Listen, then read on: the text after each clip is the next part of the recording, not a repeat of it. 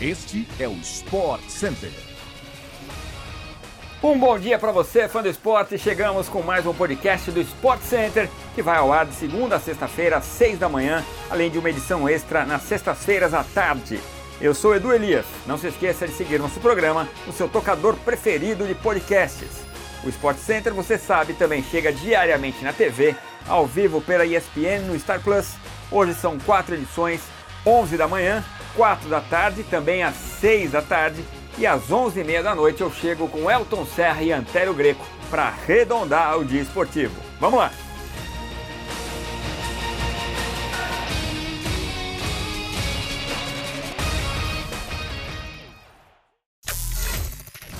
De maneira histórica, o Marrocos venceu o Canadá e se classificou no primeiro lugar do grupo F para a fase mata-mata da Copa do Mundo do Catar.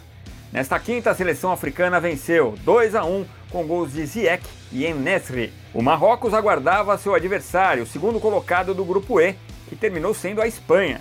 Esta é a primeira vez que o Marrocos avança para a segunda fase desde 86.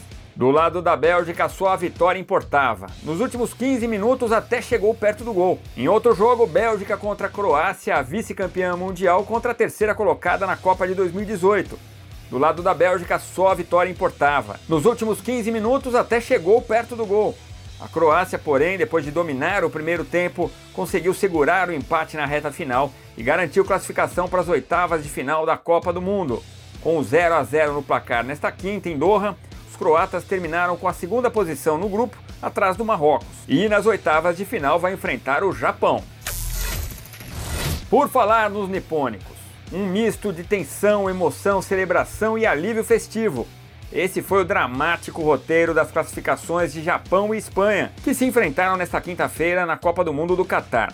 Os samurais venceram de virada 2 a 1 e asseguraram vaga nas oitavas como primeiros colocados do grupo E. A Roja avançou graças ao saldo de gols, superando a Alemanha. Então, recapitulando, Japão vai enfrentar a Croácia, a Espanha pega Marrocos. No outro jogo do grupo, a despedida de Alemanha e Costa Rica do Mundial. Foram duas viradas de placar, momentos dramáticos no Albaite. Por alguns minutos, duas seleções campeãs do mundo tombariam na primeira fase da Copa. A marca negativa, contudo, terminou apenas para os alemães. Isso acontecia no momento em que a Costa Rica estava na frente do placar. A marca negativa, contudo, terminou apenas para os alemães. A Alemanha venceu a Costa Rica por 4 a 2 mas está eliminada na fase de grupos pela segunda vez seguida. A programação desta sexta-feira vem com o Sport Center Plus em horário novo, exclusivo para o Star Plus, depois dos dois primeiros jogos da Copa do Mundo, das 2 às 6 da tarde. Além do Sport Center Plus, acompanhe o Equipe F todos os dias às 7 da noite e o Linha de Passe com exclusividade para o fã de esporte no Star Plus às 6 da tarde todos os dias.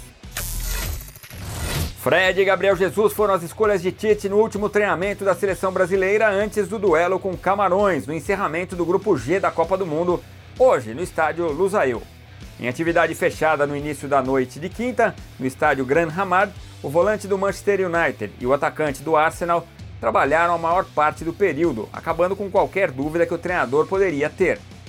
Em entrevista coletiva mais cedo, Tite já havia falado que o treinamento seria para ajustar a parte ofensiva uma vez que não havia dúvida na defesa com Ederson, Dani Alves, Militão Bremer e Alex Telles. À frente deles ficará Fabinho. Rodrigo já tinha sido confirmado pelo treinador na disputa com Everton Ribeiro.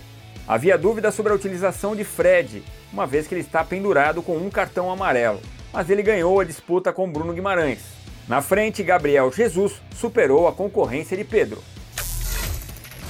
O Fã do Esporte acompanha todos os compactos de jogos da Copa do Mundo nas vozes dos melhores talentos da casa na tela da ESPN pelo Star Plus. O Atlético Mineiro anunciou a contratação do atacante Paulinho, desejo antigo do clube que estava no Bayer Leverkusen da Alemanha. O atleta de 22 anos chega como a principal contratação para o elenco de Eduardo Cudê para 2023. Antes mesmo do anúncio oficial por parte dos clubes, Paulinho publicou um vídeo de Ronaldinho Gaúcho vestindo a camisa alvinegra e cantando: Eu amo a vida, não posso perder um minuto sequer, eu adoro viver, eu amo a vida. Paulinho está na lista de ambições do Atlético desde o ano passado, em meio à insatisfação do jogador no clube alemão.